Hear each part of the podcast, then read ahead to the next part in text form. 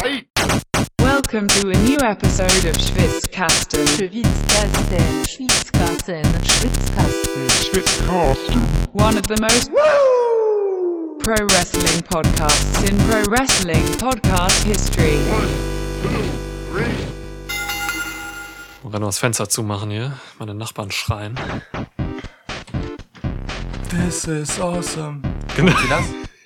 Immer wenn ich mich zum Podcast bereit stelle, ich stehe ja immer noch sitze nicht mehr, äh, rufen meine Nachbarn alle, this is awesome. Und aber auch USA, wenn ich über den Taker rede. Ja. ah, hallo Lukas. Hallo Niklas. Ähm, das wird irgendwie ein besonderer Podcast, oder? Es wird auf jeden Fall einer unserer Special Podcasts. Äh, Die kennzeichnen wir ja auch immer so. Das macht's ja schon besonders. Aber Stimmt. natürlich, ähm, es ist, äh, es ist ein Podcast, der sich erstmals, also wir drehen uns erstmals in dem Schwitzkasten um wirklich eine Person. Ja. Ähm, natürlich tauchen viele andere Personen auf während der nächsten Minuten. Aber klar, ey, wir reden hier über die Karriere eines der größten Wrestler aller Zeiten. Wir haben beide die Doku The Last Ride gesehen. Fünf Episoden stark. Ja. Ähm, dieses, heute ist Montag, oder? Ja, genau, heute ist Montag. Äh, am Wochenende kam die letzte Episode raus und äh, ja, äh, wir finden das einfach so wichtig, dass wir darüber reden müssen. Ich glaube, du hattest das vor Wochen schon angekündigt. ja, vor der wir's. ersten Episode. Ich äh, sag ganz ehrlich, ich äh, habe, mh, als ich das einfach so in den Raum geworfen habe zur ersten Episode, mh, nicht erahnen können, in welcher, also was das mit mir gemacht haben wird, das gesehen zu haben, Ja, jetzt wo wir darüber sprechen. ja. Ähm, ich dachte, wir nutzen das einfach mal, weil wir ja sonst immer so gern äh, hier und da mal lobend erwähnen, was WWE für äh, schöne Dokus über ähm, seine Protagonisten macht. Mhm. Und äh, die Karriere des Undertakers, auch mit diesem ja, durchaus bedeutungsschwangeren Namen, The Last Ride, erschien da einfach wie ein geeigneter Anlass, um halt mal über sowas wirklich eine Episode zu machen. Ähm, Klar. nun, der Name ist viel bedeutungsschwangerer als gedacht. Ja, ne? Ist mehr als nur ein Move. Ja. ja, voll. Ey, ähm, ich habe mir im Vorfeld äh, Gedanken darüber gemacht, wie wir diesen Podcast aufziehen werden. Du bestimmt auch. Ähm, ich sag euch da draußen jetzt, äh, wir haben uns tatsächlich nicht abgesprochen, wie wir jetzt hier rangehen. Was wir nicht machen werden, und da sind wir uns einig, ist, dass wir jetzt irgendwie die fünf Episoden alle chronologisch aufarbeiten. Das wäre Quatsch und äh, Ja. würde auch den Rahmen sprengen. Ähm, es ist einfach wichtiger, ähm, dass wir das, was jeder von uns als wichtig befindet, ähm, irgendwie jetzt hier einordnet und dass wir Meinungen geben und hoffentlich auch, und das wäre mir ein Anliegen und dir sicher auch, dem Taker auch in diesem Podcast äh, nochmal ein gutes Tribute mitgeben, so. Ja. Ähm, ja, und dafür hat äh, The Last Ride halt echt alles, alles geliefert. Also wir hatten hier fünf Episoden voll gepackt mit Momenten, Erinnerungen, ähm, Kommentaren, Gedanken. Es war so viel drin, dass es einfach äh, auch meine Notizen gesprengt hat. So, das heißt, ich habe ich habe viel zu viele Notizen, weil ich einfach so viel mitgeschrieben habe und irgendwann zu viel. Ja, es Ist, es war einfach super viel Content. Ja. Ja. Ähm, ich gehe da voll mit, mit allem, was du gesagt hast. Ähm, vor allem chronologisch aufarbeiten, was da so passiert ist, können wir gar nicht. Der, und, und sollten wir auch vor allem deshalb nicht, weil ich äh, direkt einsteigen möchte ins Thema mit einer dringenden Anguckempfehlung. Also äh, ich nehme mein Fazit einfach mal vorweg. Jeder, der sich ein mindestens ein bisschen mal für Wrestling interessiert hat, so weit würde ich gehen, ähm, sollte sich diese gut fünf Stunden einfach mal angucken. Ähm, es ist interessant, bewegend und in dieser Form wahrscheinlich, ähm, also A, nie da gewesen und B, nie wieder möglich, so zu machen.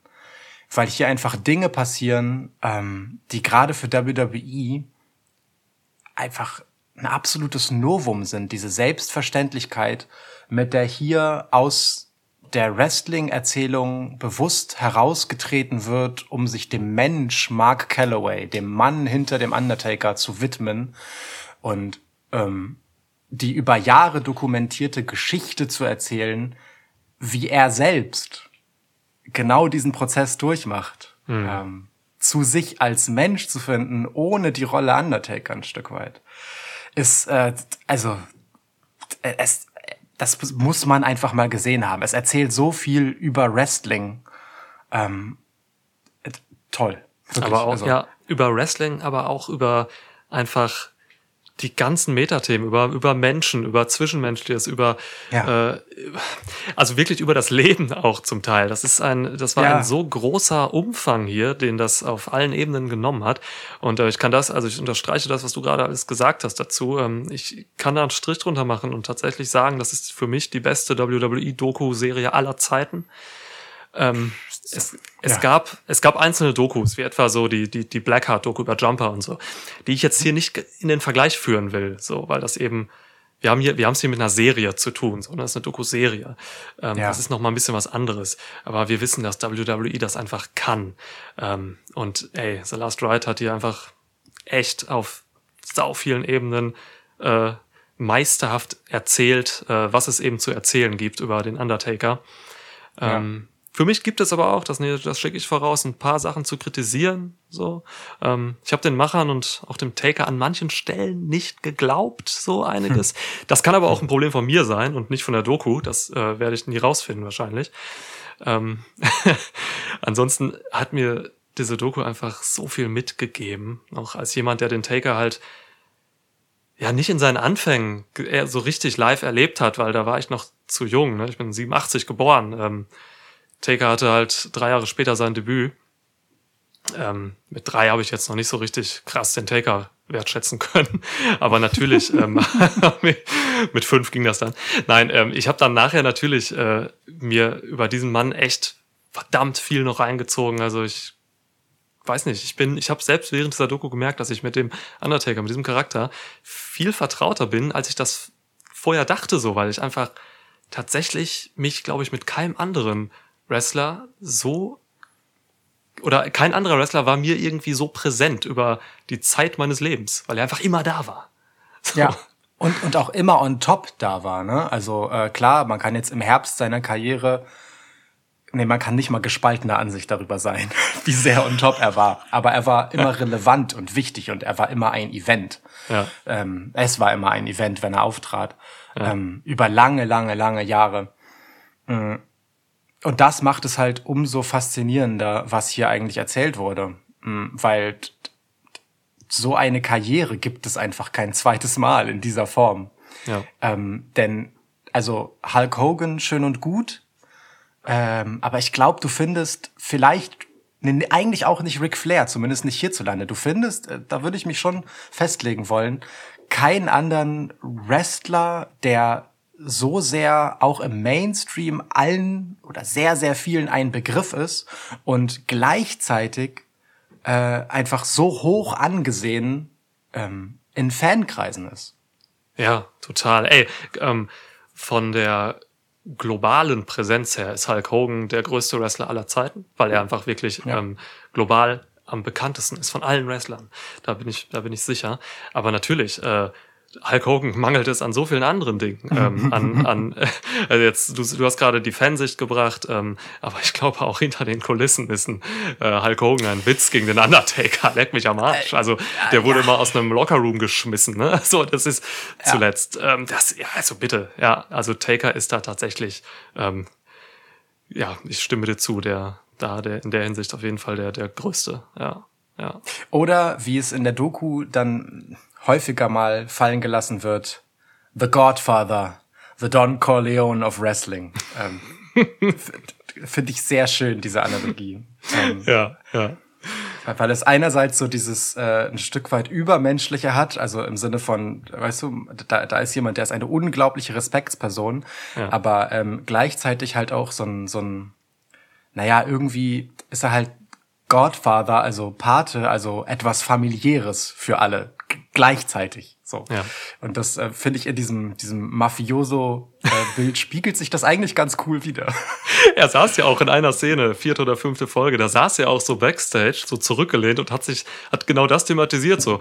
Hat er, Ja. Da hat er noch irgendwie ähm, den Paten zitiert und so und äh, eben gesagt so, oh, ganz cool, die Leute kommen ja alle an, begrüßen einen. Ich fühle mich ja so ein bisschen wie der Pate und so. Das war mega. Also es ist ganz toll, halt wirklich Insights in diesen Kopf und auch in dieses Herz von diesem großen Wrestler zu bekommen. Ähm, Oh ja. und dazu gab's halt noch, und das, da muss ich sagen, da habe ich mich bei ertappt, das fand ich tatsächlich immer mit am spannendsten. Diese, da, es, es gab so richtig geile Backstage-Shots ähm, und so eine Art Real Talk im Sinne von Wrestling-Jargon hinter den Kulissen so, ähm, Ja. Der mich irgendwie gefesselt hat, ähm, einfach so die Leute zu sehen, wie sie auch indirekt zu Wort kommen und so. Das fand ich interessant. Interaktionen zwischen, keine Ahnung, Roman Reigns und dem Taker beim Catering oder irgendwelche Ja. intimen Momente zwischen äh, Vince McMahon und Taker meinetwegen auch. So, ähm, Ja. das war einfach schön, da Dinge zu sehen ähm, mit Menschen, die halt den Taker begleitet haben, äh, aber auch einen selbst als Fan natürlich so, ähm, die jetzt einfach nochmal zu erleben, wie sie auch so im realen Non-K-Fape-Dasein sind. Ähm, das ist, ja, das, das ist spannend, das hat Spaß gemacht. Können wir jetzt mal bitte Getränke öffnen? Ich habe echt Ja. Durst und wir labern hier schon zehn Minuten. Ich habe ich hab hier die ganze Zeit einen Öffner in der Hand und wähle damit herum. Gott. So, dann, ähm, Einmal mit Profis arbeiten. dann, ähm, ich, ich, ich sag, wie es ist. Äh, Prost. ich, komme, ich komme nicht umhin, als äh, zu sagen, auf die Karriere des Undertakers. Cheers auf die Karriere des Undertakers, ja. Wann ist es passender, mal auf die Karriere eines Wrestlers zu trinken, als hier in diesem Podcast jetzt? Nie. Ja, ey, es gibt viele Dinge, ähm, über die ich mit dir reden will. Ähm, wir müssen glaube ich, darüber reden, ob diese Doku kritisch genug war an manchen Stellen. Ähm, wir müssen darüber reden, ähm, dass man halt mit diesem ultimativen K-Fape-Bruch Ja. vielleicht auch etwas zerstört hat, was man nicht unbedingt hätte zerstören müssen, sollen. Also ich will über die Bedeutung reden dieser oder über den über die Rechtfertigung, diese Doku überhaupt zu bringen. So. ähm, wir müssen über die T-Shirts vom Taker reden. ähm, das habe ich auch bei Twitter heute schon angekündigt. Äh, also viele wollen das hören auch. Oh Ja. Mann. Ge generell ist, ist äh, der äh, Modegeschmack des Undertakers K-Fape wie off K-Fape stark kritisierbar. Ja, aber also ne, man hat auch gesehen, der Taker hat einfach nicht viele Shirts im Schrank. Ne, das ist alles dieses ähm, Nine-Line-Apparel. Ähm, die halt irgendwie, ich habe mal auf die Seite geguckt, so, ne? ich habe ein bisschen, ich habe ein bisschen Recherche über die über die Firmen betrieben, die Taker so getragen hat.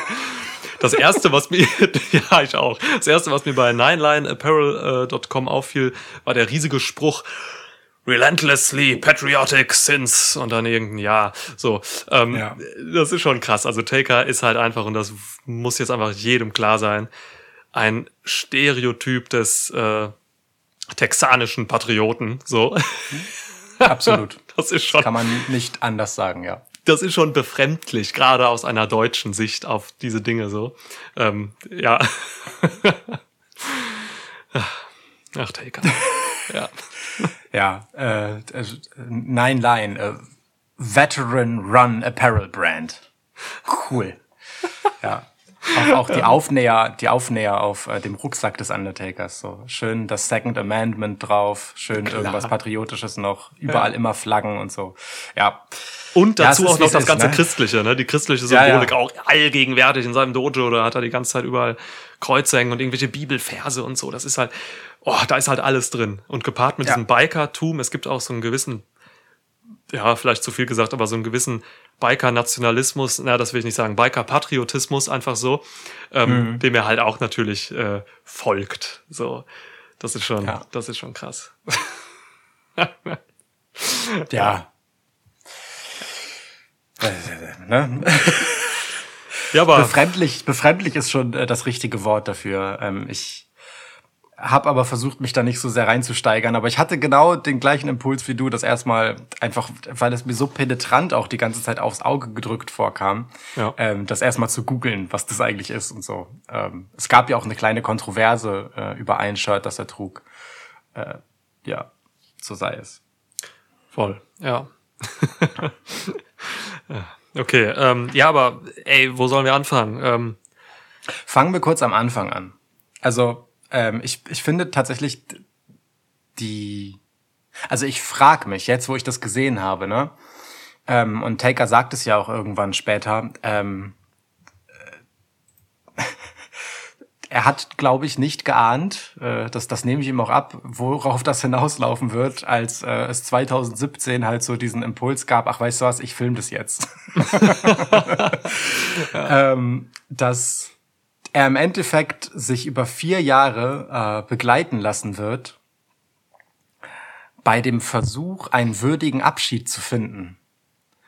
Ähm, was erst einmal beginnt halt mit, mit so einer, so einer gewissen Beichte ja auch ein Stück weit, ne? Äh, Dass, dass er halt für sich feststellen muss, was er alles nicht kann, weil 2017 gegen Roman Reigns ist einfach nicht so gelaufen, wie er das wollte. Ähm, und dann einfach in so einer Achterbahnfahrt äh, mündet, mh, bei der wir halt dabei sind als Publikum, wie der, und ich würde das tatsächlich unterstreichen, was in dieser Doku von verschiedenen Personen immer wieder gesagt wird, größte Wrestling-Charakter aller Zeiten.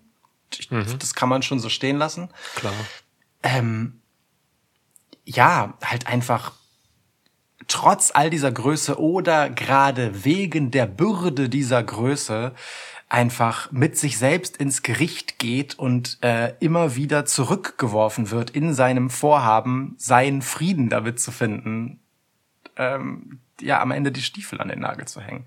Ja, Mann, ja, Mann. Das war das Schmerzhafteste eigentlich an dieser ganzen Doku. So diese, Oder? diese, diese Ja. heftige, schonungslose Selbstkritik, so, ne? Die ist, ähm, ja, er wurde halt in seiner ganzen Karriere offengelegt, so, ne? Und äh, mit Fokus eben auch auf diese letzten Jahre und seine letzten Gegner. Und ähm, ja, zum Beispiel das äh, Reigns-Match, so, ne? Wo er einfach nicht gut genug war und das weiß und äh, er, er, er konnte Roman einfach nicht so overbringen, wie er das da wollte, wie er zum Beispiel Randy Orton overgebracht hat 2002, was sie schön erzählt haben, als es genau darum Ja. ging noch, dass Taker eben auch dieser Mentor ist, der auch bescheiden einfach junge Leute overbringt und so. Und ich, das habe ich dem Taker auch komplett geglaubt, äh, wie er da mit Michelle McCool noch saß und das Roman Reigns Mania Match angesehen hat.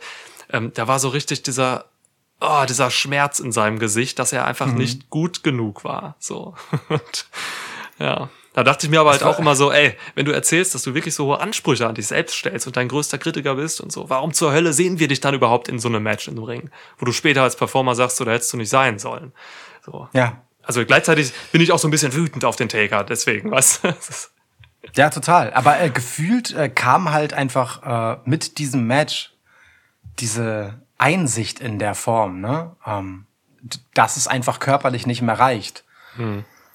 Ähm, dass sich das wirklich bemerkbar macht irgendwie. Ähm, und diese, also auch wirklich verbal in der Härte geäußert, dass er einfach ähm, nicht hätte antreten sollen, Ja. sagt er im Prinzip ja auch erst in der Folge zum WrestleMania danach. Also wirklich so ein Jahr rückblickend. Es hat ja auch ein bisschen gedauert, bis er sich das Ganze mal wirklich selber angeguckt hat. Ähm, Dass das Gefühl, dass das nicht der Abschluss gewesen sein kann, hatte er ja offensichtlich mehr oder minder direkt danach. Obwohl die Inszenierung für den Abschluss ja da war, ne? mit dem Ablegen ähm, seiner, seiner ja, Requisiten äh, im Ring und dem Zurücklassen des Ganzen. Ja, ja. er, er, ich weiß halt nicht, ich, ich bin mir gar nicht sicher, ähm, ob er wollte, ob er eigentlich gewollt hätte. So, ob er eigentlich vorhatte, dass es das gewesen wäre, denn das Ritual war ja im Prinzip perfekt dafür angelegt. Ähm, er gibt halt erst sehr viel später zu, dass er einfach schon in, Ma also vor dem Match einfach nicht bereit dazu war, vom Kopf her, ähm, das zu tun. Ja. Ganz unabhängig davon, wie das Match halt gelaufen ist, ne? So. Das ist generell voll der gute Punkt, den du hier machst. Äh, mit dieser, mit dieser Zeitkomponente, ähm, das ist halt eine Stärke von dieser Doku, dass du halt, dass die halt über Jahre geht in der Produktion und der Taker halt einfach wahnsinnige Reflex, Reflexionszeit dafür hat. So, ne? Äh, dann halt die Dinge, die damals passiert sind, auch ähm, ja, nochmal vielleicht neu einzuordnen oder so. Vielleicht ist es schwierig, wenn man dann halt eine Woche drauf äh, irgendwie über was spricht, was da vor ein paar Tagen passiert ist. Wenn du ein Jahr später drauf guckst, dann Ja. sieht das alles ganz anders aus. Und dann hast du auch schon wieder andere Dinge erlebt und hast neue Erfahrungen.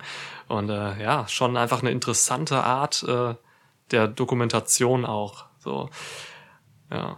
Aber Es betrifft den Taker ja auch witzigerweise selber. Ähm, äh, ganz, ganz am Ende, wenn es um das AJ Styles Match geht für WrestleMania 36. Ja, ja. Ähm, sagt er ja noch selber, ich weiß gar nicht mehr zu wem, aber äh, zu, zu irgendwem Backstage sagte so, mm, ey, mir geht's gut. Das Ding ist nur, wenn es mir gut geht, treffe ich meine schlechtesten Entscheidungen. äh, zu Roman war das dra äh, draußen. Ja, ja. Genau. Und, ähm, äh, und, und, und da hat er ja im Prinzip aus all dem, was er ja auch in dieser Doku gelernt hat, und das ist das Interessante daran, ne? man sieht ja wirklich auch einem Lernprozess äh, wirklich zu, ne? wie äh, Mark Calloway halt, wie ich eingangs sagte, zu sich selbst findet. Ähm, und, und er das einfach reifen lässt, diese Entscheidung, ob er jetzt dieses Match machen will oder nicht, weil ihm sein Abschiedsmatch im Prinzip mehr oder minder in die Hände gefallen ist äh, mit Extreme Rules, mit dem er dann total zufrieden war und dann sich gesagt hat, naja gut, also wenn ich jetzt nicht mehr in den Ring steige danach, dann bin ich auch eigentlich cool. So, das sehen wir in Folge 4 von The Last Ride. Ähm, dass er dann plötzlich so für sich diesen Frieden irgendwie gefunden hat und mehr oder minder, naja, von AJ in dieses Match rein überredet wird. Mm.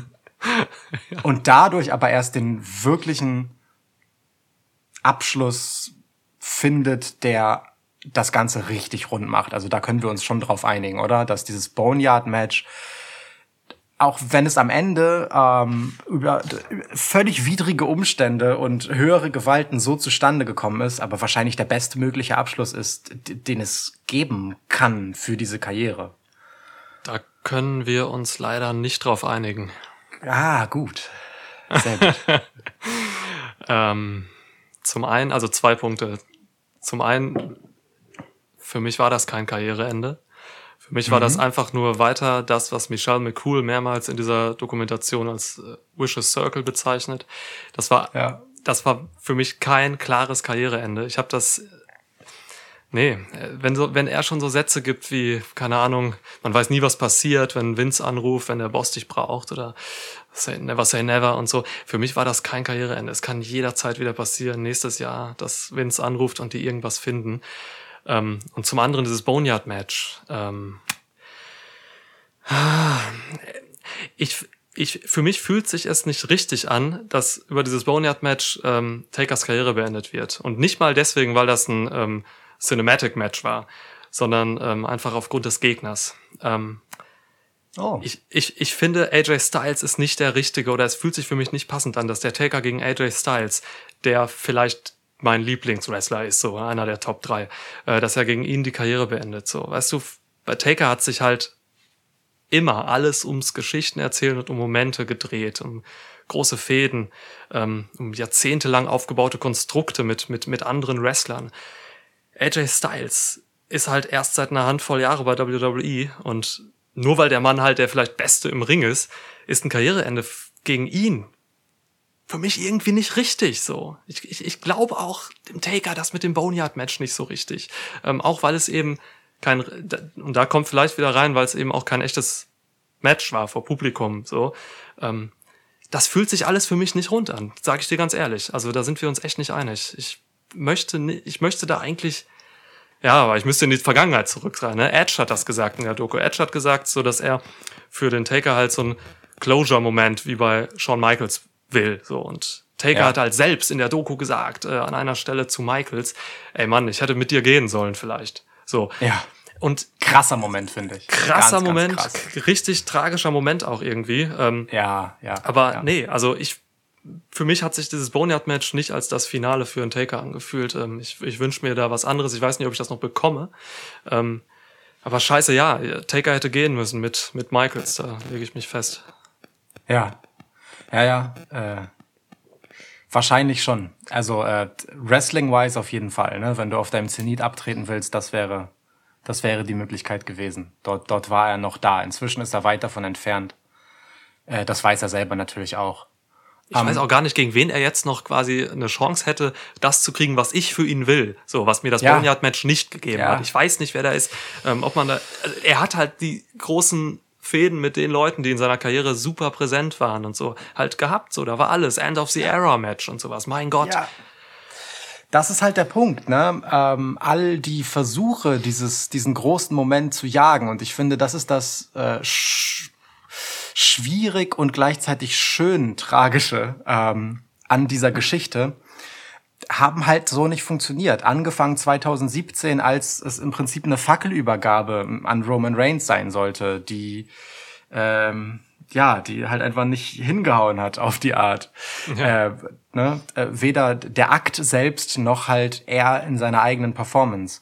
Ähm, als auch dann das, was danach kam mit Triple H äh, und Shawn Michaels.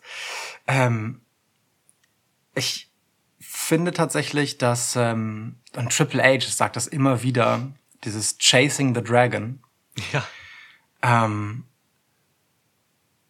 dass dieser Bann äh, auf eine ganz andere Art gebrochen wird, als der Undertaker das gedacht hätte, macht es für mich wahrscheinlicher und ähm,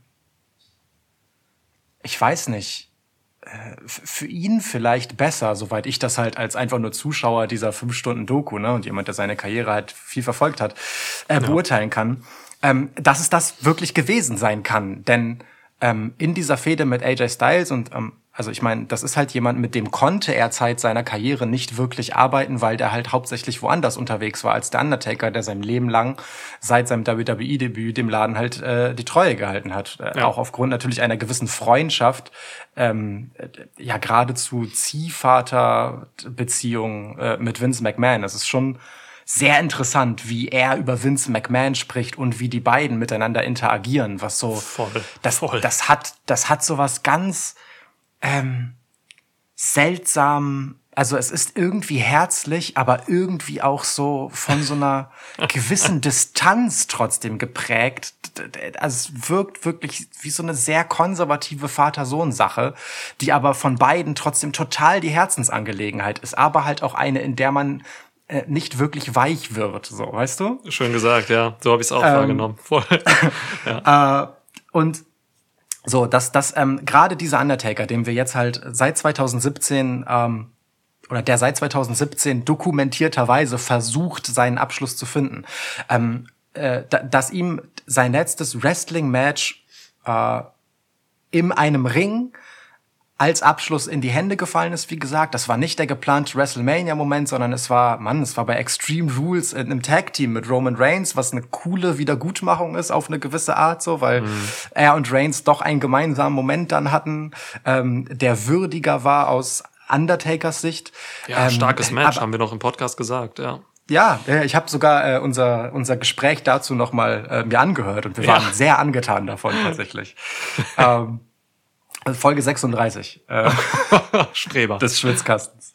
ähm, und äh, das ist ihm, wie gesagt, mehr oder minder in die Hände gefallen und er hat danach halt ne, diesen Frieden mit sich gemacht, ja, wenn es das gewesen ist, dann bin ich damit okay. Und ich finde auch sehr bemerkenswert, dass er immer nur okay sagt. So, also er ist schon sehr vorsichtig auch mit sich selbst und äh, dem Grad des Abschlusses, den er hier vollzieht. Da bin ich schon bei dir. Also ich bin, bin da auch nicht hundertprozentig bei Karriereende. Ja. Aber ähm, dass dann dieses geplante Match mit AJ, das kein Boneyard-Match hätte werden sollen, das sagen sie halt schon recht deutlich, ähm, in diesem Rahmen letztendlich stattfindet, macht A ähm, es möglich, dass er nun einfach besser aussieht, als er im Ring hätte aussehen können, seien wir mal ehrlich.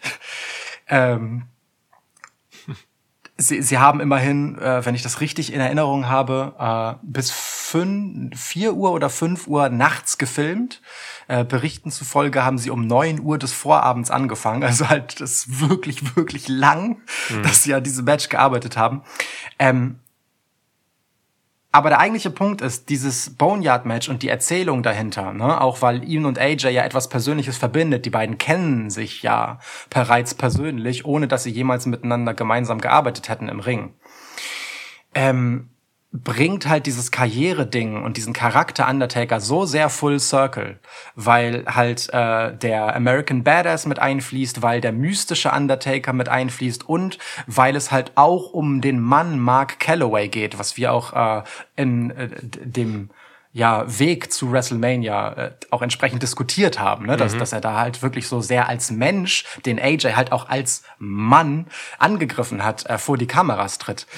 Das ist so ein erzählerischer Kniff und so ein, hm, das ist einfach so eine Story, die kriegst du kein zweites Mal so hin. Weißt du, jedes weitere Match, das man jetzt machen würde, hätte das nicht mehr in der Form oder es wäre einfach nur nochmal gemacht und wäre dann einfach nur ein letztes Mal im Applaus baden.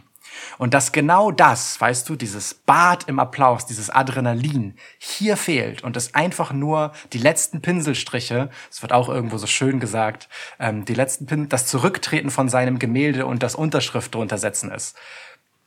Das, mhm. also ich kann mir vorstellen, dass gerade dieser Typ, den ich hier über fünf Stunden lang so getrieben gesehen habe von diesem perfekten Moment, ähm, dass die Abstinent eines Moments genau das ist, was er gebraucht hat, um sagen zu können, okay, jetzt kann es mir auch einfach reichen, weil dieses Match hatte keinen Moment. Es war einfach neun Stunden Arbeit, die am Ende zusammengeschnitten wurde, so, und das ist sein Manifest.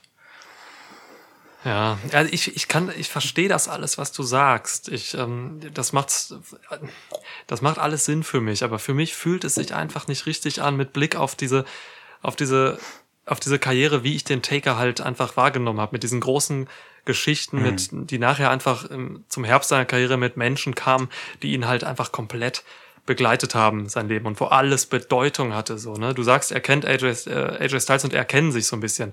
Ja, aber das ist jetzt auch was ganz anderes als äh, wie mit Triple H oder, oder, oder Shawn Klar. Michaels oder sonst wen, so, ne? Ähm, ja. Das ist halt irgendwie, keine Ahnung, Michelle sagte das irgendwann, äh, über die Kinder oder so haben sie sich mal irgendwie kennengelernt oder so die Familien und was weiß ich ja. so, ne? Das ist, da, da fehlte mir einfach so diese, da fehlte mir einfach so wirklich diese Geschichte zwischen den Charakteren.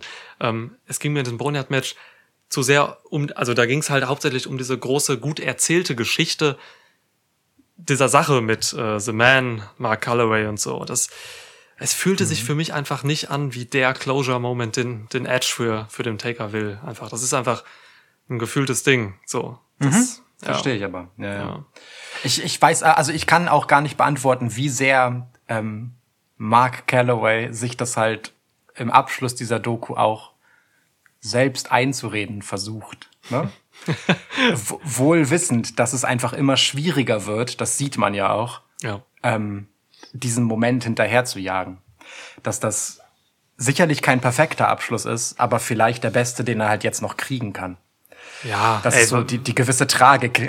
Was hätte man, also was kann man jetzt noch irgendwie 2021 oder so machen, erwarten so, ne? Das ist, ich hab, wir haben eben über die Schonungslosigkeit dieser Doku auch gesprochen und so, ne? Und ähm, diese, es gab, es gab bei dieser Doku, und das fand ich stark, es gab, es gab so viele Shots, die so schonungslos waren. So, es wurde nie versucht, das Alter zu verschleiern. Taker sah stellenweise wirklich verhärmt und greisig aus. So ne, diese Trainingseinheiten, die wirkten so schmerzhaft und es tat echt weh, ihm zuzusehen, wie er diesen 30 Jahre gescholtenen Körper einfach bewegt und immer wieder und immer mal, ja, so mal mehr, mal weniger auf Ringniveau bringt. Äh, das sind Sachen, die wusste ich alles. Ich, meine, ich weiß, dass der Mann über 50 ist, so, ne? aber es ist was anderes, wenn man das dann nochmal in äh, HD mit irgendwelchen Close-Up-Shots so sieht, irgendwie. Ja. Ähm, ja. Also sehr schön, schön gemacht. Ähm, ich will noch mal einmal kurz auf diese Beziehung, du hast das eben angesprochen, diese Beziehung zu, zu Vince McMahon eingehen. Ähm, das ja. war für mich auch so ein Ding,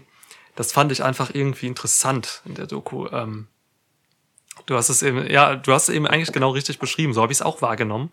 Diese seltsame Vater-Sohn-Beziehung, so, die, so, die so einen konservativen Anstrich einfach hat, so, ne, wie so ein, keine Ahnung, wie so Vater und Sohn in den 50ern der USA, so, ähm, schon irgendwie sich lieben, aber das halt nie so richtig zeigen können, so, und dann halt mal eher so auf so eine, so eine, so eine alte männliche Art, so, weißt du, dann gibt's so ein paar Jokes, dann wird sich mal doch umarmt und so, aber ja, es ist halt irgendwie, irgendwie süß auch gewesen. Ähm, und das ist was, also Vince wird halt so dargestellt wie der Boss, der sich halt echt um, um Wrestler sorgt. Und ähm, ich glaube ihm das auch mit Blick auf vielleicht zwei Prozent der Wrestler, mit denen er zusammengearbeitet hat. So. Also, und die sind wahrscheinlich alle mittlerweile über 50. Ähm, Ja. Das ist, das ist schon was, was ich, wo ich skeptisch drauf geguckt habe, wie das in dieser Doku so rüberkommt. Aber im Endeffekt muss ich sagen, ich glaube, dass, dass da wirklich diese, diese innige Beziehung ist und dass Vince McMahon wirklich einfach äh, sich sorgt und keine Ahnung, mit allem bei beim Taker ist, äh, ja, wie man das Ja. sagen kann. Ja, Also dieser, dieser Moment, wo, wo er gefragt wird, was äh, der Taker für ihn und für WWE bedeutet, wo er einfach mit sichtbar aufquellenden Augen einfach nichts zu sagen kann. Ja. Das ist schon, Ja. Puh, ne? Also kann man auch, also kann auch inszeniert sein, wissen wir nicht, aber ich glaube ihm das an der Stelle tatsächlich. Ähm, auch diese Erzählung nach dem mh, Match mit Brock Lesnar, äh, bei, mit dem Ende des Streaks Ja. äh, bei WrestleMania 30, ähm, wo, wo es heißt, dass also A, der Undertaker sich halt bis heute einfach nicht an den Tag erinnern kann, so ab irgendwann nachmittags, ähm, weil er eben äh, im Match irgendwann äh, eine Gehirnerschütterung bekommt und das Ganze eben so läuft, wie es läuft. Äh, dass Vince McMahon WrestleMania verlässt, um mit ins Krankenhaus zu Ja. fahren, während die Show noch läuft.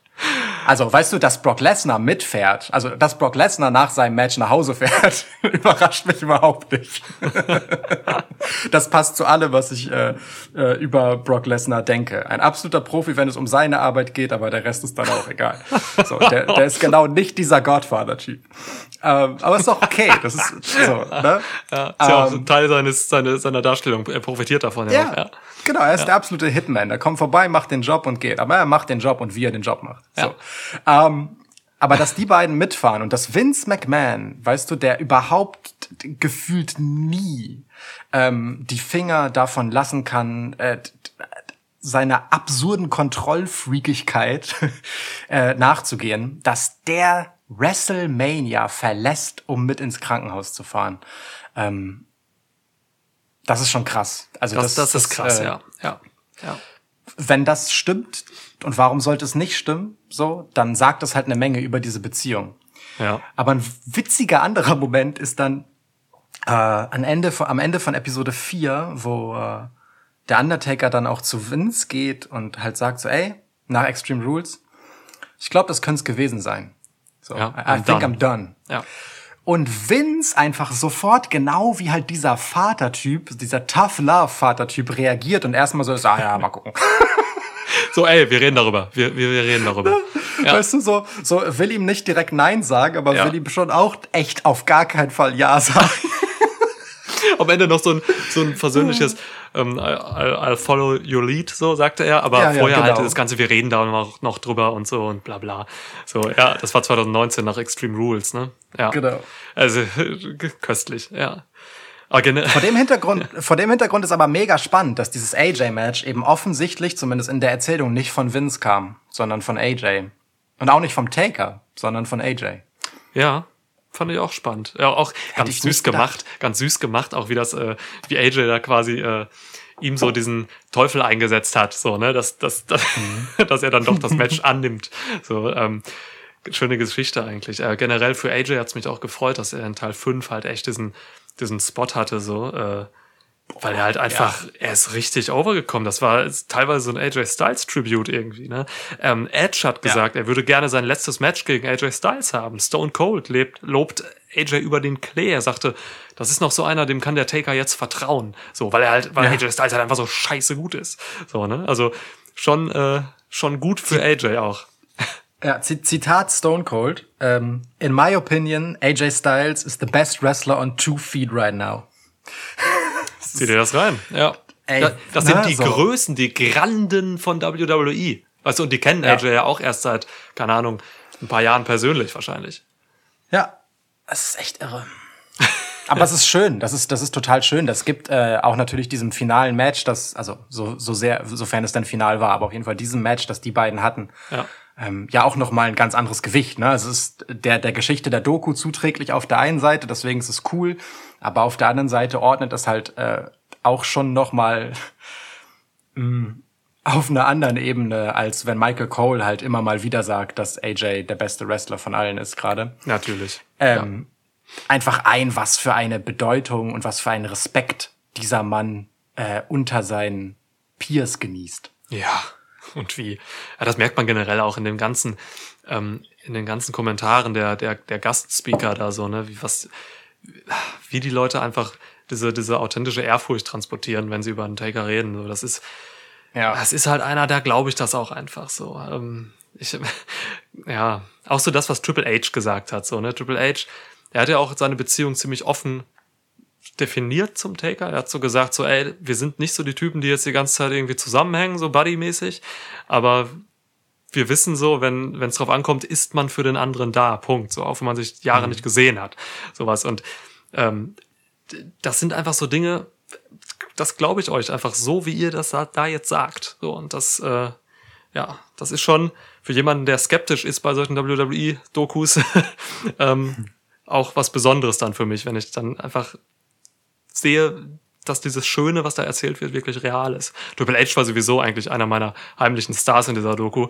Ähm, wie er, der war so lustig irgendwie. Er war irgendwie am lockersten und äh, oft auch so schelmisch, wenn er eigentlich ernste Sachen vorgetragen hat. Sprach die ganze Zeit, das hast du eben schon erwähnt, von irgendwelchen Drachen und äh, hat so weise Ja. Sprüche von sich gegeben und sowas. Das ist sowas immer sowas. The easiest person to lie on is yourself und so irgendwelche Aphorismen immer. So bei so einen Aphorismen Mähdrescher. äh, aber irgendwie auch schön, dass äh, Triple H mittlerweile diese Rolle, diese Rolle auch einfach äh, ausfüllt. so. Oder Satz der Doku für mich kam auch von ihm. Ähm, da musste ich wirklich einfach laut lachen, wo er sagte, ja, uh, me and Taker doing the once in a life, uh, once in a while thing and Sean haven't wrestled in how many years? Kane is a mayor. so, it was like a bad comedy movie. Äh, Also wirklich, dieses Kane is a mayor. Ich habe mich weggeschmissen. Ja. Ey, Un Undertaker nennt Kane ja auch wirklich durch die ganze Doku mehr oder minder immer The Mayor. Ja. Großartig. ähm, ich finde generell einer der besseren Momente ist, äh, also einer der lockersten halt auch, ne? So eine gewisse Grundschwere nimmt diese Doku ja echt schnell auf, weil es halt mit dieser, ähm, mit dieser, also sie macht halt ganz früh dieses Motiv auf, wo der Taker sagt, das Letzte, was ich werden will, ist halt eine Parodie meiner selbst. So. Ja, ja. Das nehme ich ihm auch mega ab, weil er sagt es einfach in jeder Folge, bis auf in einer. Ja, wer will das schon? Ja, eben. Äh, so, äh, gerade wenn du halt einen so äh, überspitzten, aber dennoch sehr sorgfältig porträtierten Charakter hast, wie den Undertaker, ne? So. Klar. Ähm, wie aber diese vier, also wie diese vier ihr katastrophales Match auseinandernehmen. Ist einfach so herrlich. Es ist wirklich so schön, wie die einfach darüber lachen können. Ich meine, es ist krass genug, ne? Die haben sich halt gut was in die Tasche verdient dabei.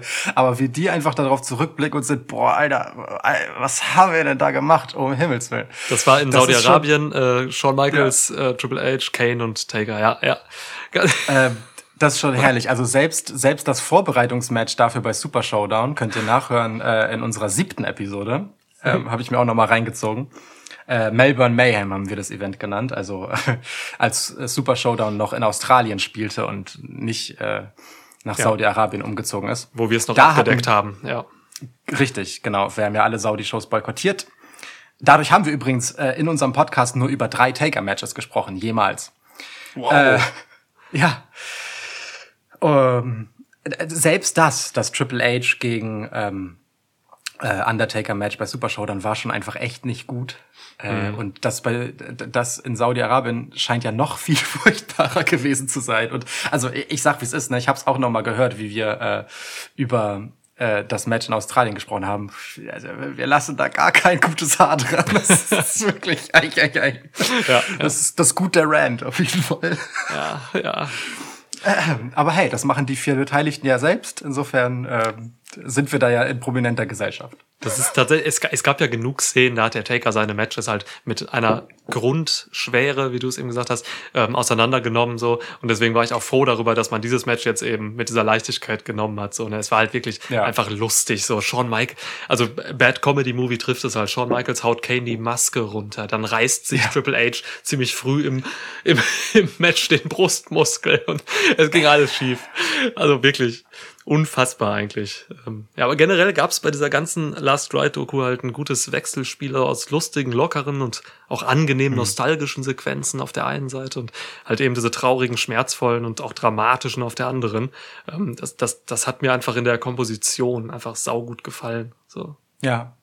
Ja, viel gelacht habe ich, habe aber auch geweint tatsächlich an manchen Stellen. So komischerweise Ja. war einer, also ich habe mir jetzt nicht aufgestellt, also was heißt geweint? Ne? Ich bin jetzt nicht in Tränen ausgebrochen wie bei der Jumper-Doku, Doku. Ähm, aber ich hatte manchmal so Wasser in den Augen zum Beispiel. Und eine Stelle, da erinnere ich mich dran, das war halt eben diese, wo die Kamera als so im Hintergrund war, aber man hat halt schon mitgekriegt, was gesagt wurde, als Undertaker auf Roman Reigns getroffen ist und gesagt hat so und, und sich quasi für das Match entschuldigt hat. 2000. Und wie? 17 Ja. war das, ne?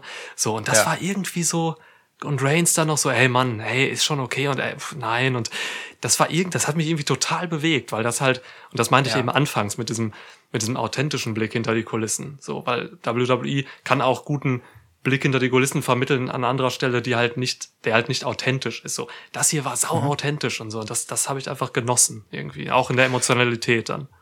Das ist auch krass tatsächlich, dass ähm, also äh, an, er sagt ja, dass er äh, mit Roman direkt nach dem Match nicht gesprochen hat ähm, und sie dann halt erst später irgendwann aufeinandertreffen ähm, und wie er da wirklich zu ihm hingeht und ich meine, es wird oft genug gesagt und ich glaube, darüber müssen wir auch nicht nachdenken, dass, dass das äh, der Wahrheit entspricht, äh, dass so ein Match mit dem Undertaker halt einfach etwas unglaublich Besonderes ist. Ja. Per se, egal was in deiner Karriere passiert und welche Titel du gewinnst, wahrscheinlich einfach das größte Match, das du haben kannst, weil es einfach größer ist als jeder Titel. So. AJ Styles hat gesagt, dass das Match gegen Taker sein größtes war. AJ Styles, weißt du, was der in Japan Ja. für Matches gemacht hat? So, ja. Ja, äh, ne, so. Weißt du, wie der über Jahre äh, TNA beziehungsweise Impact Wrestling auf seinem Rücken getragen hat, äh, bevor es dann mit seinem Abgang mehr oder minder bedeutungslos wurde zwischenzeitlich, wenn man mal ganz hart sein will. Ja. So, ähm, der hat da ja wirklich einfach einen Laden komplett geprägt. So. Total. Ähm, Mit so zwei, drei anderen noch. Äh, Samoa Joe Ja, zum ja. Beispiel. Ja. Na, natürlich, ne, das will ich gar nicht in Abrede stellen. ja. Aber da hängt einfach ein viel größeres Stück seiner persönlichen Geschichte dran und trotzdem sagt er halt sowas und ich glaube ihm das auch. Ich glaube ihm das auch, weil diese Figur Undertaker einfach wirklich größer ist als jeder andere, der zu Wort kommt in dieser Doku. Ja. Die Figur Undertaker, sage ich jetzt mal ganz bewusst. Ja. So. Ähm, mit all der Geschichte und der Karriere, die da halt dranhängt. Mhm. Aber was ich äh, auch noch unbedingt mal, also mein Held, wenn dein Held Triple H ist, mein Held ist Edge. Ähm, finde Edge so unglaublich bemerkenswert in dieser ganzen Doku, weil, weil ich richtig krass das Gefühl habe, ähm, dass ihm das nahe geht, weil er dem so viel näher ist, als ihm lieb ist. Und als Ähm. auch den, als auch die anderen das sein können. Ne? Ja. Genau, ne, dadurch, dass Edge halt äh, im Prinzip seine Karriere verloren hat für eine sehr lange Zeit, für neun Jahre, Ja. äh, einfach aufgrund einer Verletzung, ihm also genau das passiert ist, was dem Undertaker beinahe passiert wäre ähm, nach dem letzten Goldberg-Match, seinem einzigen Goldberg-Match in Ja, Saudi-Arabien. ja. Ja, wirklich zum Glück. Ähm, und wie Edge dann mit so ruhiger Stimme nachdenklich ähm, über das richtige Karriereende spricht. Etwas, das für ihn gerade aktuell halt nach neun Jahren Wrestling-Abstinenz etwas ist, dem er nachjagt. Ne? Äh, das ist so, das ging mir so nahe tatsächlich, Ja. Ja. weil ich richtig mitfühlen konnte in dem Moment, wie er halt mit Mark Calloway fühlt, so, weil er halt einfach natürlich unter völlig anderen Vorzeichen in genau diese Situation steckt und es beinahe nicht gekonnt hätte, so, ne? Also es ist gar nicht dieses ewig Nachjagen wie beim Undertaker und er kann nicht loslassen, sondern es ist dieses Fuck, ich habe jetzt doch noch diese Chance, meine Karriere on my terms zu beenden.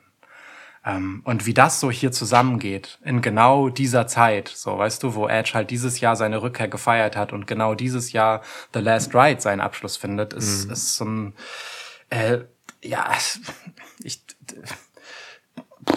muss mich überwinden zu sagen, glücklicher Zufall, aber es ist tatsächlich einfach so ein krasser Mehrwert dafür, weil ich dem Mann das einfach so sehr glaube, wenn der das einordnet. Ja, das stimmt. Das stimmt. Absolut. Ja. Wo wir eben von Helden geredet haben, also Held der Doku, aber auch, beziehungsweise Heldin, irgendwie halt auch Michelle McCool, die halt mir echt nahegebracht wurde in dieser Doku. Ich, ähm, Ja. ist äh, für mich so auch der heimliche Star, auch einfach, weil sie unfassbare Redeanteile hatte, so viel Präsenz. Ähm, ich, ja, ich weiß nicht, wie stehst du zu Michelle McCool? Wir haben nie, nie über Michelle McCool geredet. Wie, find, wie Nur- findest nur du kurz. die in dieser Doku? Nur, nur kurz bei ihren äh, Auftritten, die sie halt dann mal so hatte zwischendurch.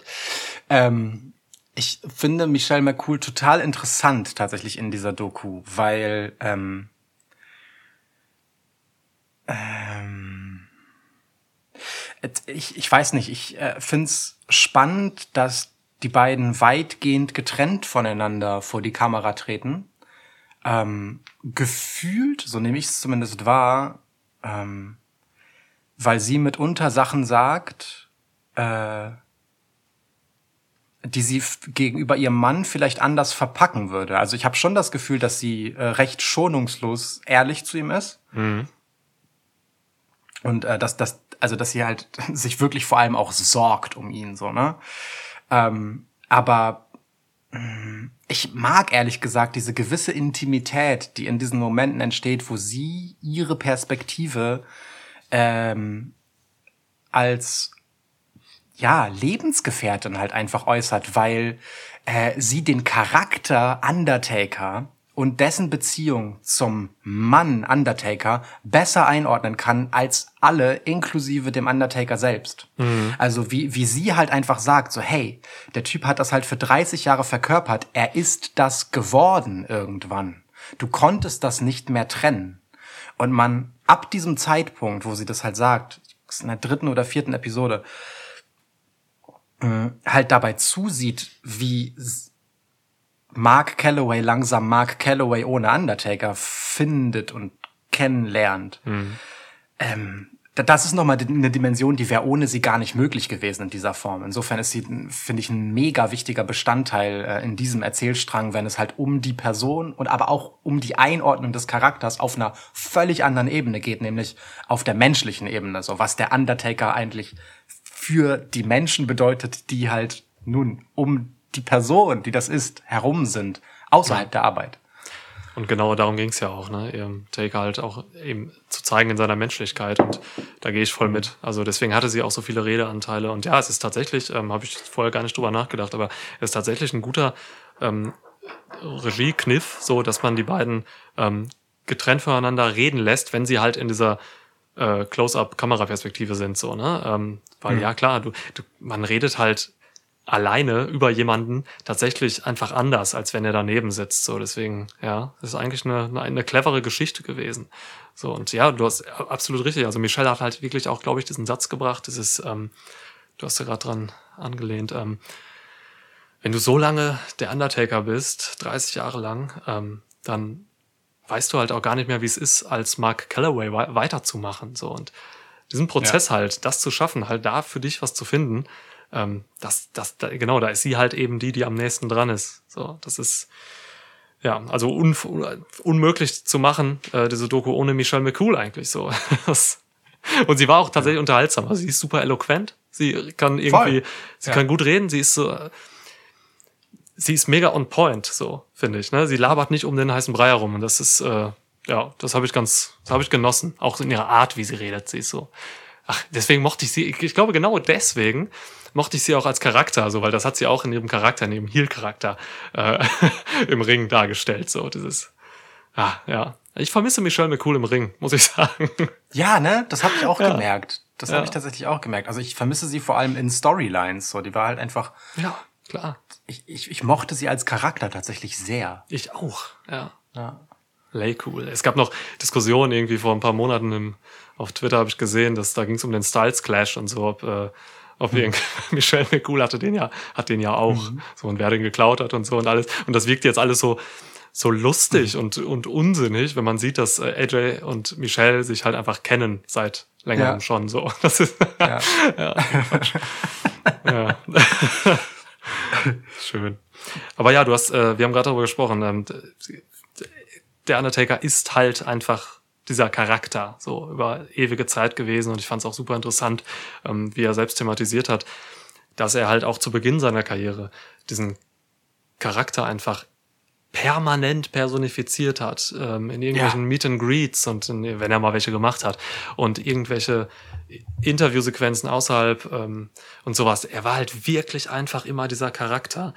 Ähm, ist eigentlich das Bollwerk des K-Fapes bei WWE. So, das ist unvorstellbar eigentlich, dass man, dass dieser Mann einfach fast durchgehend einfach diesen Charakter gelebt hat. Und, ähm, und das ist halt echt ein Punkt, wo ich halt einfach nicht weiß, was ich damit machen soll. Ich, Hast du dir schön selbst eine Überleitung gelegt? ja, die hast du mir aber auch ein bisschen gegeben, weil du das mit dieser Identität gerade nochmal angesprochen hast. So, ich glaube, ich hätte es wirklich okay gefunden, wenn es diese Doku nicht gegeben hätte. so. das, das, das hört sich doof an, so, aber der Taker ist halt für mich eben echt diese fleischgewordene K-Fape-Manifestation, so. Und ich meine, das thematisieren sie ja in der Doku auch total, so, ne, das, und ich weiß nicht, er ist wahrscheinlich der einzige Charakter im Wrestling, bei dem ich das sagen würde.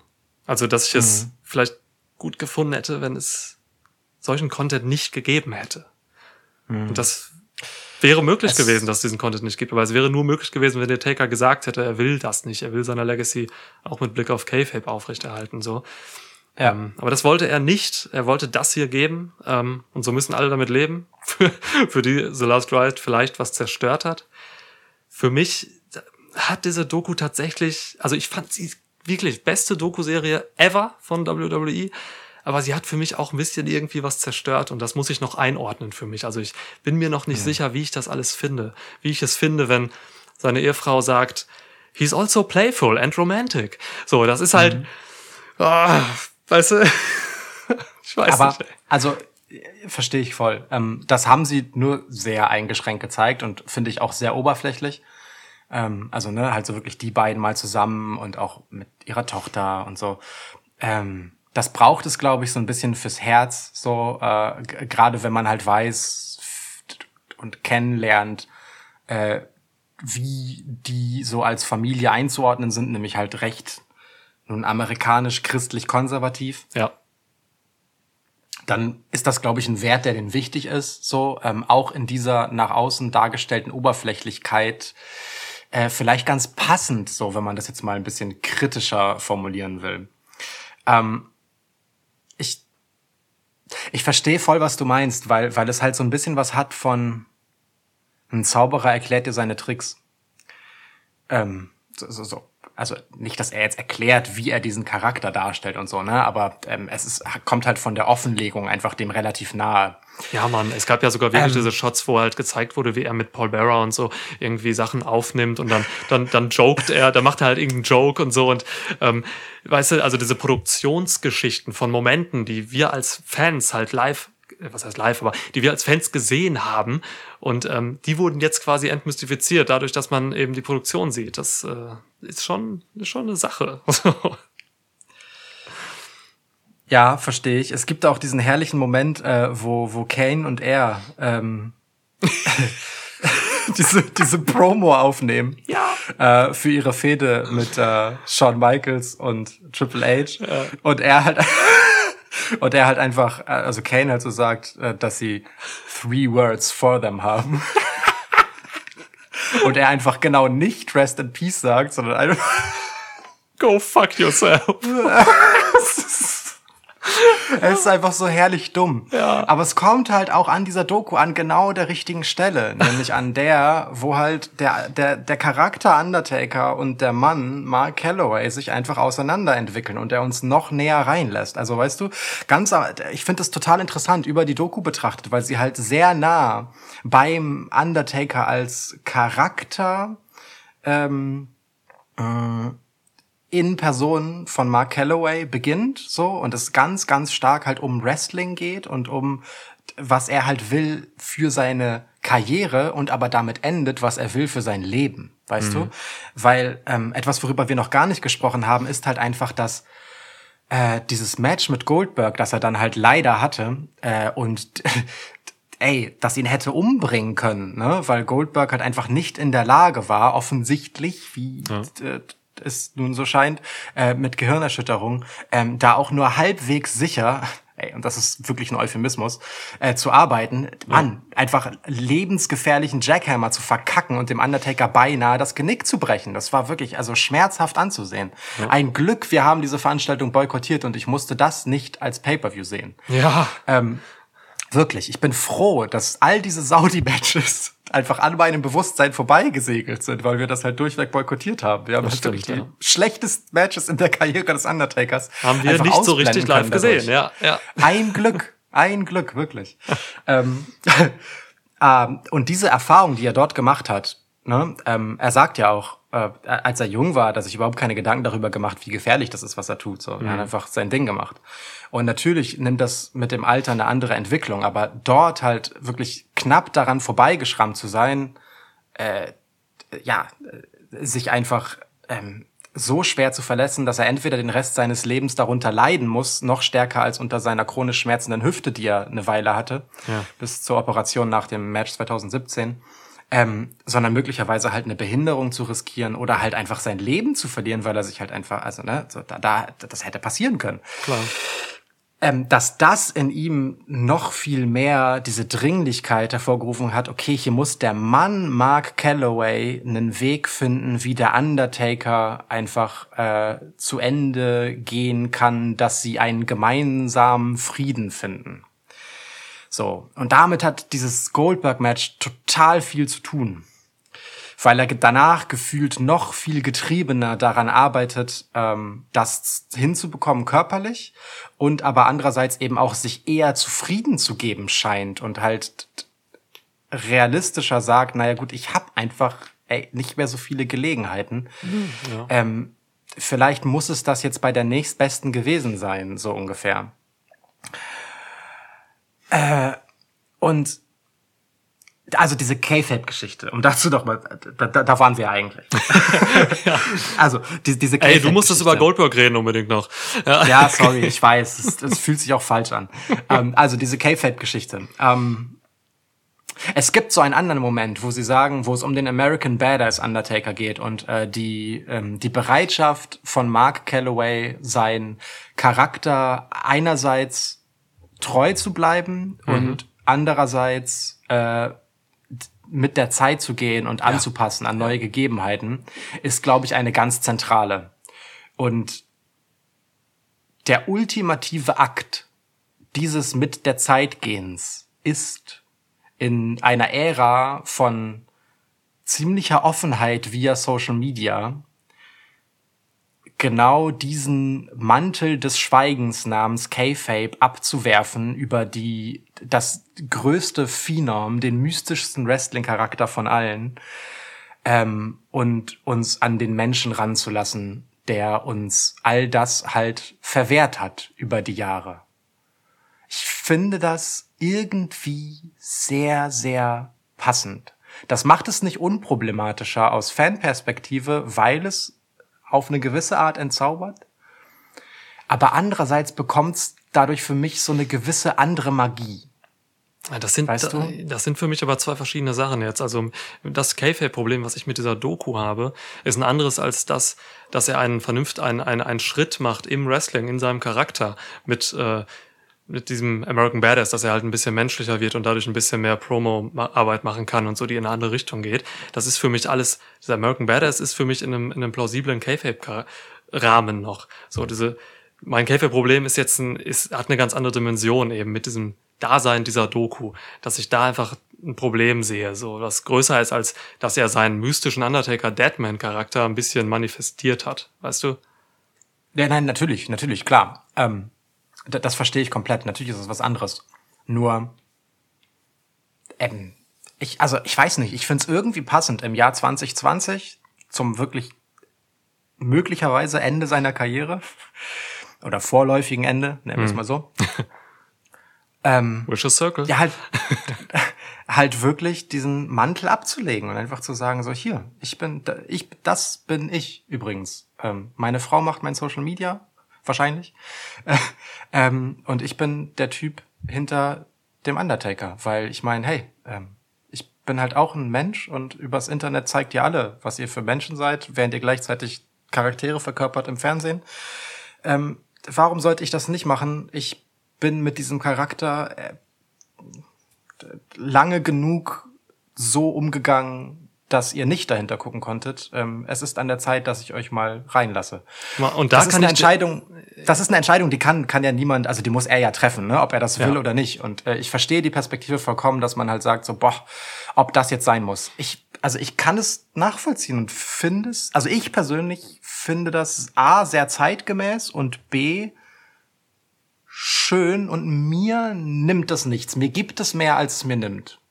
Mir Ja. persönlich. ich kann, ich kann dir da genau entgegnen, ähm, warum es mir eben was nimmt. Ähm, diese Sache, du hast gerade gesagt, das machen, das ist zeitgemäß, das machen ja alle Leute, ähm, das Internet ist jetzt da und so.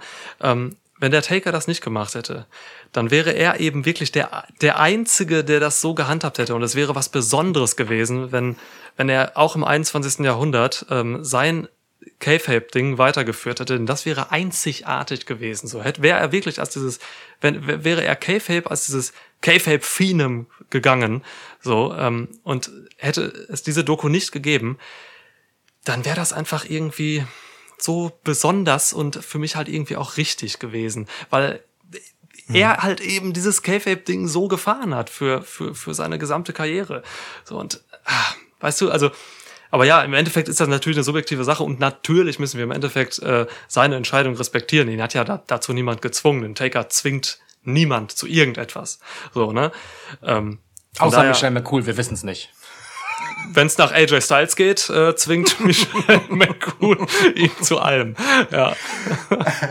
Das war auch geil, als ähm, Michelle diese AJ-Promo analysiert hat, ne? Ja, zu, zu dem Aufbau ihres Boneyard-Matches. Michelle hat, hat AJs Frau geschrieben, dass dass die Promo ja ganz cool ist, aber ähm, sie hasst AJ jetzt durchaus. Das war schon schön. Das war herrlich. Ja, Ja. das war wirklich schön. Das war Ja. wirklich schön. Ja. Ja, also ne, ähm, ja, klar, ich verstehe sind- deinen Schmerz. Da kann man sich natürlich auch äh, sehr gerne uneinig sein, was diese, was das, was die Berechtigung des Daseins äh, dieser Doku überhaupt angeht. So. Ja. Ja. Ja, aber es ist, äh, also gerade das macht die Doku wiederum natürlich besonders, ne? Ähm, wie ich eingangs sagte, äh, so etwas kannst du in dieser Form einfach nie wieder in dieser Form erzählen, weil es einfach keine zweite Person und Geschichte und Legacy gibt wie die des Undertakers. Ja. ähm, äh, die, die so sehr halt Wrestling-Ähren überspannt und immer an der Spitze war und halt gleichzeitig so gut das beschützt hat, was sie ist. So. Das so offen zu legen, ähm, ist, ja, ist, ist halt bemerkenswert, ne? Also da, damit viele natürlich viel in sich zusammen, wenn man das nicht hätte machen wollen. Diese ganze Doku basiert ja genau da drauf, ne, dass man hinter, dass man sich äh, mit diesem Mensch vertraut machen kann. Und die Entscheidung ist ja vor Jahren offenbar gefallen. Und äh, das Interessante ist, dass das halt äh, ähm, in der Zwischenzeit ja auch so ein bisschen ähm, sich durch seine Performances trägt. Denn äh, irgend, ich weiß gar nicht, wann das war, 2018, glaube ich. Ähm, da hat er tatsächlich am Ring K-Fape gebrochen, ist zu seiner Frau gegangen und hat ihr einen Kuss gegeben. ja, das erste Mal, ja. Ne? Ähm, ja. da, dann äh, bei dem äh, End Das of war an nach dem äh, Match. Roman-Match, glaube ich, 2017. Das müsste nach dem Match ah, da sogar sein. schon. Okay, mm, okay. So und dann da da begann es also. Dann äh, bei dem End of an Era Match mit mit Triple H und Shawn Michaels stehen sie halt zu dritt oben auf der Rampe und also umarmt, ja, trotz härtester Fehde, die dort inszeniert wurde. Ja, stimmt. Ähm, und alle können sich das einrahmen. Ähm, wir haben, als wir äh, über bei den Matches, ähm, wo wir über ihn sprachen, vor allem ähm, beim Extreme Rules Match, haben wir relativ stark darüber gesprochen, wie sehr er dort auch als Mensch gezeigt wird. Also äh, wie man keinen Hehl daraus macht, dass er halt wirklich einfach äh, schwer arbeitet ja, und äh, ihn das sehr anstrengt, so dass, dass die Kamera da einfach recht schonungslos damit umging. Und gipfelnd natürlich in dem Boneyard-Match und dessen Erzählung, wo halt AJ Styles als sein, äh, sein Gegner im Endeffekt halt ja Kayfabe bricht und ihn als Mann Mark Calloway bewusst anspricht. So und den Undertaker quasi entmystifiziert. Die Entscheidung ist halt wirklich 2017 offensichtlich schon getroffen worden und wurde immer immer mal wieder so ein bisschen angefüttert, bevor dann halt alle Hüllen fallen, mehr oder minder in dieser Doku. Aber natürlich in einem sehr kontrollierten Rahmen. Ne? Also wenn du vier Jahre filmst, kannst du dir schon sehr gut aussuchen, was du wie zeigst. Und das ist halt auch noch so ein Ding. Natürlich erzählt diese Doku die Legende des Undertakers, wie er sie über sich erzählen will. Nämlich als der Typ, der immer sein Bestes geben will, der äh, für die Fans das macht und der von allen respektiert wird, was ich nicht in Abrede stelle, gar nichts davon. Ähm, und ähm, so, und der dieses Ende nicht findet und diesen inneren Struggle hat und so. Und natürlich ist das irgendwie wohlwollend, weil es halt seine Geschichte ist, wie er sie erzählen will. Und das ist trotz aller zugegebenen Schwächen natürlich trotzdem einfach eine inszenierte äh, Selbstdarstellung. So, ne? Ja. ähm, bei aller Schonungslosigkeit mit sich selbst, er sucht sich schon sehr genau aus, was er wie darstellt. und klar. das ist auch okay. Das ist auch okay. Das ist äh, eine andere Art von K-Fape. Weißt du, du, du suchst dir ja auch aus, was du auf Social Media postest. Du suchst dir aus, was du in dieser Doku erzählst. Du schneidest am Ende raus, was du dann halt doch nicht zeigen willst und so. Das ist schon okay. Das ist schon okay und ich empfinde es als würdig. das kann, kann sowieso nur der Undertaker beurteilen, aber Ja, also, ich, ich habe es so empfunden und damit hat es, glaube ich, erreicht, was es erreichen wollte bei mir. Ja, alles, was ich mir wünschen würde, dafür bräuchte ich halt eine Zeitmaschine. So, ne? ich, hätte, ich hätte mir halt gewünscht, dass es Ja. zu diesen, auch zu diesem von dir gerade wunderbar erklärten, berückelnden K-Fape-Sachen, so ab 2017, ähm, dass, es, dass es das alles gar nicht gegeben hätte. Ich hätte mir Das wirklich gewünscht, der Taker wäre Ja. dann echt zu WrestleMania 25 oder so auch abgetreten nach seinem Match mit Michaels. Ähm, Was wäre das gewesen? Ja, Alter, über, also überleg mal, im Career-Match von Shawn Michaels sagt dann der Undertaker einfach so, ja, I'll bury myself with you oder so. Total. Boah. Ja, ich, ich schaufel jetzt unser beider Grab so und Ja. irgendwie sowas. Das wäre einfach Boah. so schön gewesen. Danach, also das wäre für mich der perfekte Abschluss gewesen. Und Mhm. wie gesagt, ich sehe in dieser in dieser Doku jetzt noch nicht den Abschluss der Karriere. Ich glaube wirklich, das war, zu, das war alles zu vage, was da kam. Ich hab's, Mhm. dafür haben wir auch zu oft gesehen, was diesen Mann umtreibt. Ähm, ich glaube, da gibt's noch was. Ähm, ja. Wenn Vince ihn braucht, dann wird er es sich überlegen, so sagt er. ja, irgendwie so ein junges Talent aus, äh, was war das, Tennessee oder so overbringen, Ja. wie sie AJ Styles verarschen wollten, dass er Und AJ einfach gar nicht drauf reinfällt. Ah. Bullshit, it's Bullshit. nee, nee, Moment, Moment. AJ ist da PG. Bull Crap, sagt er. Bullcrap, ja. Aber ja, das ist wirklich sehr herrlich. Das, äh, Ja. das ist auch so richtiger, äh, ich weiß nicht, das ist so ein herrlicher Jungenstreich, der, von dem man, bei dem man komplett kommen sieht, dass der gar nicht aufgeht. Natürlich, klar. Ähm, ja. Also ich, äh, ich, ich find's, ähm, ich find's ganz interessant äh, und ich, also wenn es so ist, wie sie erzählen, ja, dass dieses Match jetzt ähm, bei WrestleMania 36 eben nicht auf Begehren von Vince hin zustande gekommen ist, sondern eben weil und auch nicht vom Undertaker ausging, sondern von AJ selbst. So, das zeigte ja in gewisser Weise, dass dass er vielleicht sowohl Vince als auch Mark Calloway schon eigentlich ja es bei Extreme Rules hätten bewenden lassen können. Ähm, wie gesagt, ich kann mir vorstellen, dass es das gewesen ist, aber ich mag auch diesen offenen Kitzel, weil du sagst es ja auch eigentlich perfekt. Ähm, das, was wir jetzt in dieser Doku über ihn gelernt haben, sagt uns halt, dass er auch weiterhin mit sich selbst ringen wird, Ja. ob er es nicht doch noch mal irgendwie geiler machen kann. So. Da kann der letzte Shot vor äh, irgendwie, wie die Kamera rausfliegt, noch so schön sein. Ja. Ähm, ey, wir wissen nicht, was mit diesem Mann noch so passiert. ja. Ja. Und, ähm, und er sagt ja auch, das ist auch das Geile. Also er sagt halt, I'm okay with that, I'm good, am, are, are you happy enough with that? So, ne? Also dieser, dieser Unterton des Zweifels geht nie weg. ja. Und, und das ist wahrscheinlich das, äh, das Ehrlichste, was diese Doku miterzählt. So, dass, dass dieser Typ halt so ein Getriebener ist, was das Ganze angeht, ähm, dass ihn das einfach vielleicht nie loslassen wird und dass er sich auch Jahre äh, später wahrscheinlich noch denken wird, ach, hätte ich nicht doch mit Sean zusammen abtreten sollen. so. Ja. Können wir nicht jetzt noch irgendwie, also, ne? Das ist, aber es ist irgendwie schön, weißt du, es, das hat so eine, so eine menschliche Tragik dadurch, weil es eben nicht perfekt ist, so. Menschliche Tragik ist eigentlich äh, der beste Begriff für diese ganze Geschichte. Ja. Ah. Ich sag, 22.06.2020, ich sage dir jetzt hier, ich kann mir noch ein Programm vorstellen zwischen The Undertaker und Randy Orton. Irgendwas. Auch Es der gibt einzige, den ich noch sehe. Ey, es gibt so wenig, äh, die jetzt noch hier gerade für mich gefühlt würdig noch äh, eine Geschichte erzählen können mit dem Taker. Randy Orton ist noch so einer, der kann das. Der ist einer der besten Geschichtenerzähler äh, aller Zeiten.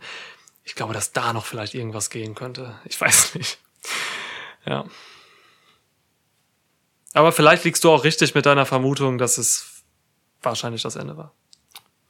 Ich, ich sage nicht, dass ich das vermute. Ich, äh, also, Du kannst es dir gut vorstellen nach diesem genau. Doku-Ende. Ja, ja, genau. Ich, ich fände es passend und ich glaube ihnen, Ja. So weit, wie sie sich halt positionieren zu diesem Thema in dieser Doku, dass sie das schon auch so meinen. Also, dass der Undertaker denkt, ich könnte jetzt damit okay sein. Das glaube ich ihm. Okay, okay. Okay. Wir werden es. Ich meine, es, es hilft ja auch dem Ganzen, ne? Falls es dann doch noch mal zu etwas kommt, ähm, dann ist das halt noch mal eine neue Sensation. So, es ist ja irgendwie okay. Ich meine auch Shawn Michaels, über den sie äh, ja nun nach seinem Karriere äh, beendenden Match mit dem Undertaker sagen, boah, Alter, was für ein krasses Karriereende und boah, Alter, wie krass, dass du danach auch daran gehalten hast. Nun, auch dieser Shawn Michaels kam noch mal für ein Match zurück Ja. nach Saudi-Arabien. leider. Ja. Ähm, absolut leider. ja. Und das wissen auch alle Beteiligten. Definitiv. Ähm, insofern, ne, äh, never say never, aber das, äh, das letzte Bild des Boneyard-Matches, wie er äh, auf seinem Motorrad riding off into the darkness Ja. aus dem Bild fährt, ähm, Schon schön. Ja. ja, das, das, das hat schon etwas. Klar. Das hat schon etwas. If there was a, if there was ever a perfect ending to a career, that was it, sagen sie noch in der Doku. Und Ja. ich, ich verstehe, ich verstehe äh, deine Zweifel und deine Probleme, die du damit hast. Gleichzeitig verstehe ich aber auch gut, wenn man das so sieht. Ich weiß gar nicht, wie ich das sehe, aber ich, ich, ich sehe keinen Anknüpfungspunkt nach diesem Boneyard-Match mehr, der nicht irgendwie seltsam wäre, weil dort halt so viel kulminiert ist. So. Ja, geht mir seit ein paar Jahren so. Aber ey, Mann, ich spreche natürlich, ich, ich, ich, ich, ich spreche natürlich aus, aus, aus Fansicht und ähm, äh, ja, Aus welcher denn sonst? halten wir fest, ähm, wir haben hier die beste Doku-Serie von WWE ever gesehen. Hast du mir dazu gestimmt? Ich- ja, ne? Äh, Ich, ja, ich, äh, immer wenn du das sagst, äh, möchte ich auch noch etwas dazu sagen. Also es, also es ist vielleicht sogar die beste Sportdoku, die ich je gesehen habe. Okay. Also Okay. Da habe ich nicht so viele Einfach- gesehen, aber okay. einfach weil ähm, aufgrund dieser K-Fape-Geschichte, die da mit drin hängt, dieser Entzauberung, beziehungsweise ähm, Entzauberung führt ist vielleicht zu weit geführt, ähm, aber dieser ähm, d- d- dieses, dieser Offenheit, diesen die Beziehung zwischen dem Charakter Undertaker und dem Mensch Mark Calloway so darzustellen und wie halt ne, das auch auseinandergeht zum Karriereende hin, ist so entwaffnend für die ganze Branche, die dahinter steht. Weißt du? Weil hier einfach mehrere Ähren von Wrestling etwas kultiviert wurde, das nun in fünf Folgen ähm, ja sich halt ein Stück weit einfach nackt macht und Tabus ja auch bricht damit, die man Voll. sich selbst auferlegt hat. Ja. Ähm, welcher andere Sport kann das überhaupt bieten, dass man so etwas Entwaffnendes damit tut? Das geht ja schon das- naturgemäß nicht, weil man eben den K-Fape-Charakter in anderen Sportarten nicht hat. so, Ne? So, deswegen also- hast du da immer diese Ebenen, die gibt's nur im Wrestling. Ja. So, äh, also dafür müsstest du halt schon Sportart XY, also keine Ahnung, ähm, Ja. äh, irgendein Radsportteam oder so müsste halt seine komplette Dopingmachenschaften mit allem drum und dran offenlegen, um dem halt gleich zu kommen, ein Stück weit, weißt du? Weil man hier halt das Erfolgsrezept im Prinzip einmal so entblößt. Ja, Lance Armstrong hatte auch seinen Auftritt in der Doku The Last Ride. Ja, kein Witz. Ja, Ja, ja. okay. Also, ne, so, also deswegen, das, das macht es halt so krass besonders, weil hier ähm, anhand dieser Person einfach äh, so unglaublich viel über den Sport selbst miterzählt wird und wie es dort läuft. Mm, Und so viele Charaktere einfach ähm, von absoluter Größe ja, hier halt einfach mehr oder minder aus dem Nähkästchen plaudern und eben nicht so viel Rücksicht nehmen auf diese Grenze K-Fape. ja. Ähm, das ist einfach schon etwas krass Besonderes, dass du, du sagst es ja richtig, einfach äh, den wenigsten Sportarten überhaupt so ähnlich reproduzieren könntest. Und das macht diese Geschichte halt so äh, mutig, besonders, auf jeden Fall erfahrenswert. Genau, und wie du anfangs gesagt hast, nicht nur für Leute, die sich jetzt äh, alle paar Tage mit Wrestling beschäftigen oder und da einfach tief drin sind, sondern auch für alle, die sich auch mal mit Wrestling beschäftigt haben. Und äh, der Undertaker war Ja. halt einfach immer da.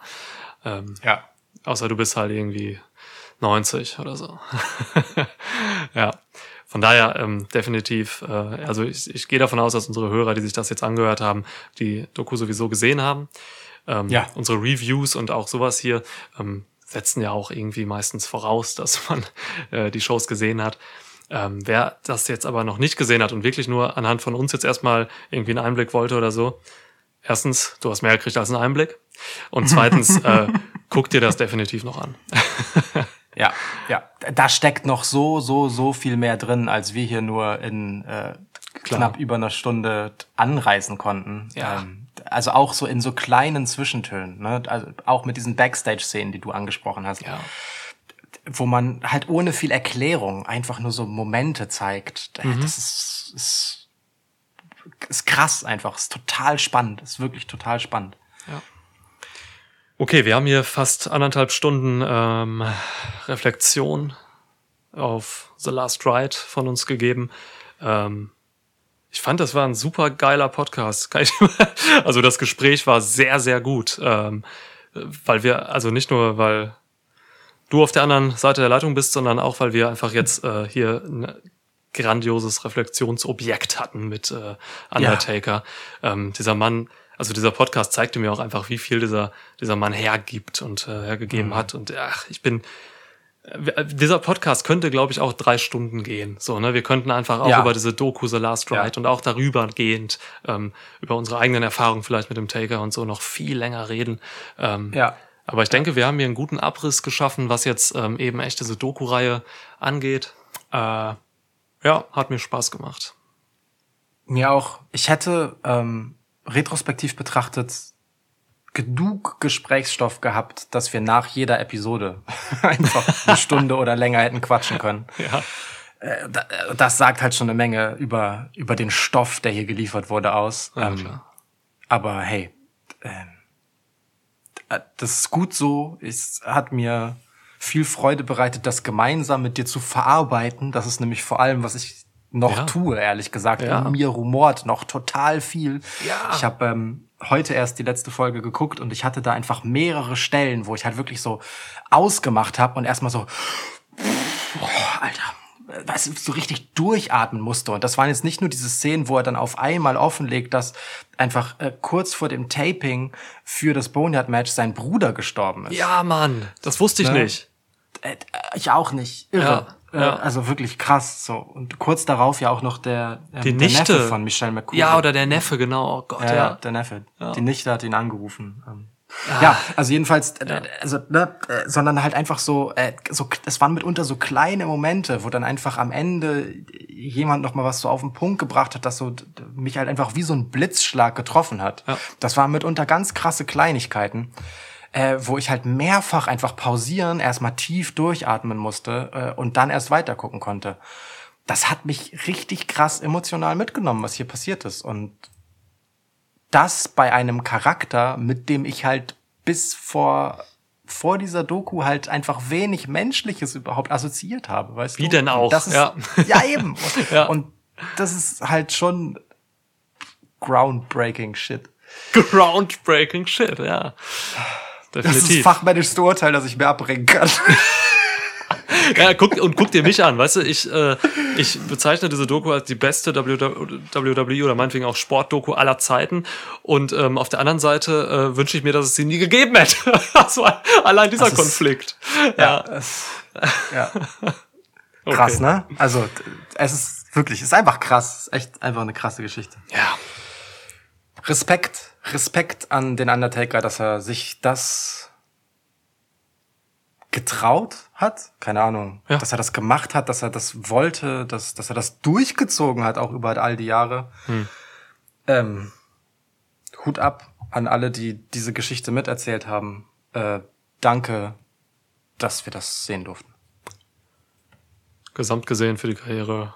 Ja, Thank you, Taker. Ja. thank you, Taker. Goodbye. Tschüss.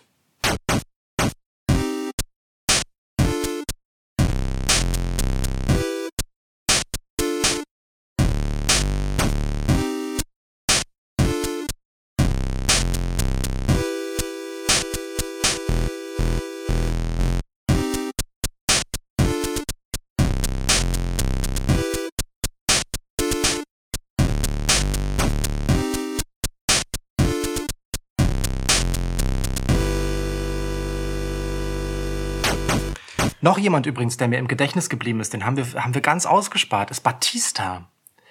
Äh, Batista hatte ja auch eine durchaus spannende Fehde mit dem Undertaker, die liegt ein paar Jahre zurück. Auch Batista ist in der Zwischenzeit so zweimal zurückgekehrt oder so. ähm, aber meine Güte, wie, wie der auch über den Undertaker spricht, wie respektvoll und wie, wie sehr auch er äh, A aus der Perspektive des Menschen, der ihn kennt und der ihn sehr schätzt und ne, der halt einfach eine menschliche Geschichte mit ihm verbindet.